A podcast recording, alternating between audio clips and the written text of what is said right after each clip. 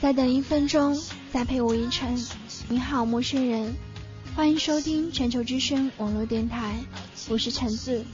你还可以通过 Y I D 四二四八零四收听我们的节目。在今天的城南旧事中，我依旧要和大家来分享一篇文章。这篇文章的题目叫做《世界上最遥远的距离》。他对她一见钟情，他跟她是大学同届同系不同班的同学。在大一新生报道那天，几千名新生排队等候办理注册。他穿着蓝色格子衬衫，恰巧排在他的后方。从那天起，他就对他一见钟情了。四年来，他从来不敢去表达他对她的爱慕。他只能用他的沉默与陪伴来表达他对她的爱，成为他最要好的朋友。他参加合唱团的高音部，他则是钢琴伴奏。他在学校谈了几场恋爱，他就成为忠实的听众。他毕业后出国留学，他就在当兵的时候写了一封封的信件寄到美国去鼓励他。他回国后没几年就结了婚，可是新郎不是他。他不是嫌他不够优秀，也不是不知道他对自己的好，只是因为彼此太熟悉了。他无法想象哪一天他跟他从朋友变成情人后会是什么样的情况，所以他跟他之间一直在友情与爱情的模糊的。再来回排档，他始终坚持，他跟他之间只是好朋友，不愿正视，却依赖着他对他的好，而他却因为缺乏勇气，加上一向温吞的性格，就这么错过彼此的缘分。在他的婚礼上，他上台致辞，祝福他幸福快乐。一个月后，他悄悄地瘦去了五公斤，从此他失去了。他的消息，他的婚姻并不如想象中的那么幸福，因为他个性好强，加上事业心旺盛，他根本没有多少心思去经营他的婚姻，加上他以前习惯了他的细心、体贴以及陪伴，让他觉得自己丈夫对待他的方式去跟他的好做比较。她开始怀疑当初怎么会看上现在的丈夫，她开始生气，觉得丈夫不如一个好朋友来的了解她、关心她、疼惜她、爱护她。一年后，她主动提出了离婚要求。单身后的她在工作上更有活力，在职场上更有魅力。经过几年的努力。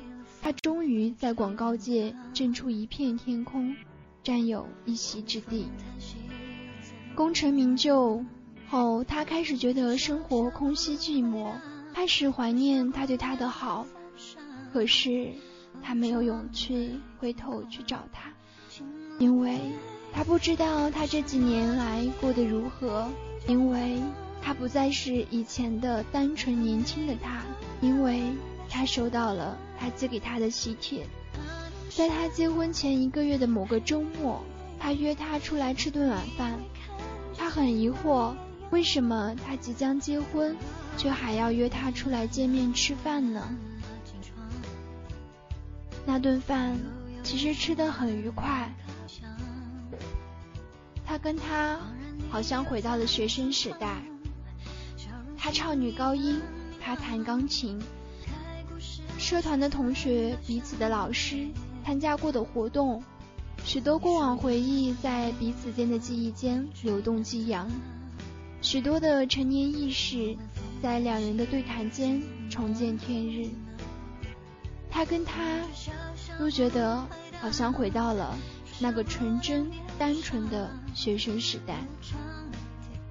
下个星期我要结婚了，他放下刀叉。突然冒出这句话，嗯，恭喜你，对方一定很不错。他会让你愿意跟他结婚。有件事我想告诉你。他的表情突然变得了严肃起来。他说：“很久很久以前，有一个男生刚考上大学，在注册那天，他慌慌张张地跑到学校的时候，看到注册的新生们大排长龙，他心里又急又慌，正在不知所措的时候。”这时，有个女生很亲切地向他走来，问他是不是要办理注册。他发现那个女生竟然跟他是同系不同班的同学，他好高兴，觉得这个女生真是善良，是个好人。他发现那位女生有双明亮的眼睛，笑起来有对可爱的小虎牙和酒窝。从那天起，他对她一见钟情。可是他一直不知道该怎么去表达他对她的爱意。她是那么纯真，那么善良，那么聪明慧解，那么讨人喜欢。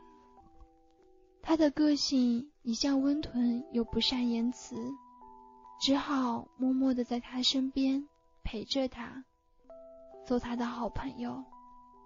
就这样，四年过去了。他准备在毕业典礼那天告诉他，他爱他。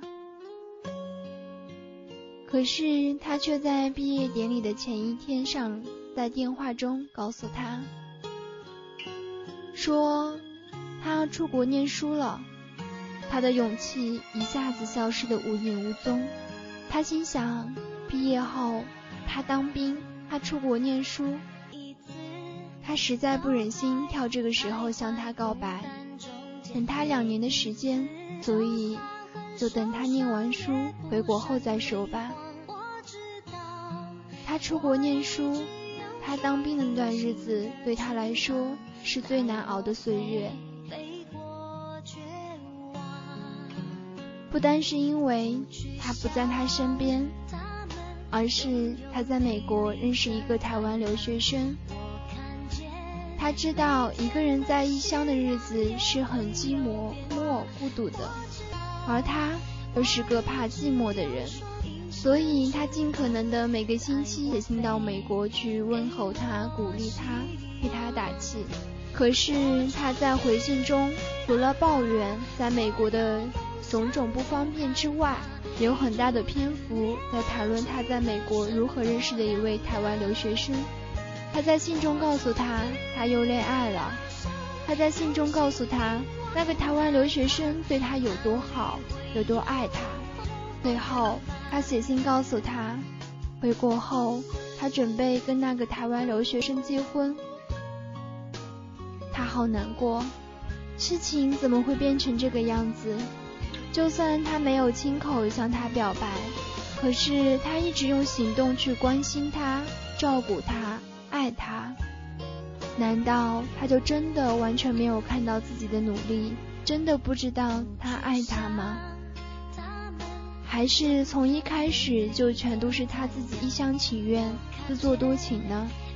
当他收到他的喜帖时，他听到自己的心咚一下碎了，爱比死更冷。他鼓起勇气。去参加他的婚礼，看见他穿着婚纱，一脸幸福甜蜜的样子，也看见那个台湾留学生，也就是现在的新郎。他本来想看他一眼就先走人，却被眼尖的他瞧见他的出席，磨着他要他上台说几句祝福的话。他仍站在台上望着底下的新郎新娘，突然觉得他跟他之间的距离变得很遥远。遥远到他不再是那个大那个在大一新生注册时，在他前面排队等候注册的那个女孩，也不记得他是如何狼狈的逃离会场，只知道他后来在床上躺了整整一个星期，一个月，瘦了五斤。他决定要忘记他。他向公司办理留职停薪，一个人躲到日本东京去念书。在那儿，他认识了一个同样是台湾去东京念书的女生。那个女生在他最失意的时候，鼓励他重新站起来。那个女生温柔细心的陪伴他，照顾他，包容他的过去。那个女生让他重拾信心，再度相信爱情。那个女生后来就成为了他现在即将结婚的妻子。虽然他很爱他现在的妻子，可是他在心。他在他心底还是占有一席之地，所以他今天才会约他出来见面，告诉他这个故事。一方面把这段他跟他的过去做个了结，一方面把他的心从过去的记忆中解放出来。现在他终于能够放开对他的眷恋。全心全意的去爱他新婚的妻子。他听完这个故事后沉默不语，只能礼貌性的恭喜他终于找到了他的幸福。他跟他举杯，祝福彼此之后，他就推说还有点事要先走了，他要送他回家。他不肯，他要他赶紧回家多陪陪他的老婆。在回家的路上，他不由自主的狠狠的哭了起来，完全不理会脸上。古调的妆跟计程车司机投来一样的眼光，他所有的坚强自信，在那一刹那全部崩溃。他一直都告诉自己，他是他最好的朋友，什么话都可以对他说。他有时会觉得他跟他的关系好像是相恋很久的恋人，彼此有着完美的默契。他心底其实一直在等待着有一天。他会对他说出那三个字“我爱你”。他心底一直不能原谅他为什么不会像其他男生一样主动的、积极的去追求他。他一直矜持，觉得女生应该等男生来追求，而不能够主动去追求心仪的男生。错过了，一切都错过了。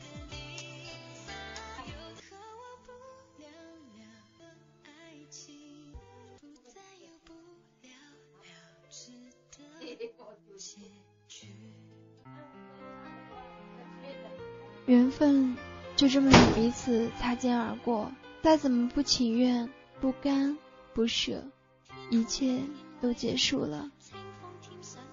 是他自己放弃了他的追求，是他不懂倾听他的沉默，是他不相信自己的心，是他忽略了爱一个人其实是有很多种方式，是他在心底要求他为什么。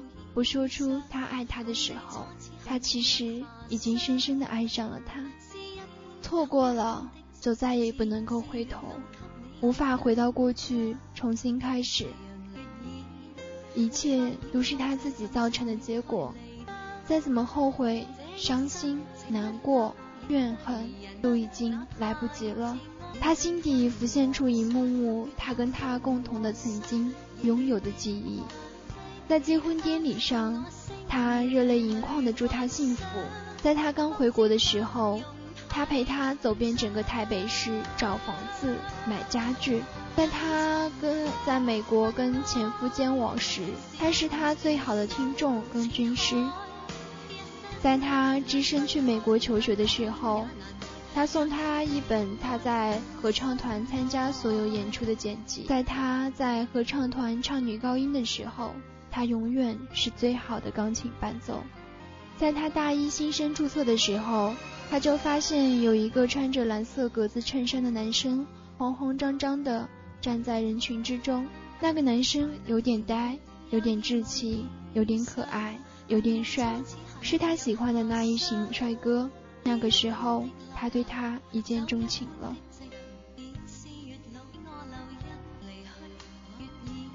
世界上。最遥远的距离，不是生与死，而是我就站在你的面前，你却不知道我爱你。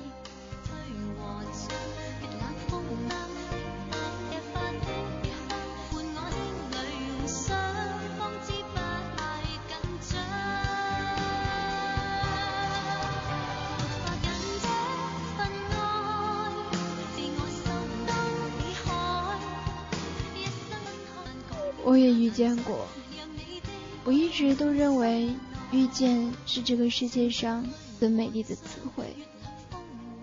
我把这句话告诉别人，他告诉我，那就珍惜所有美好的遇见。每一次的遇见，我们学会的的确是要去珍惜。我坚信，我相信，总有一天，最爱的那个人会出现；总有一天，与爱的人会终成眷属。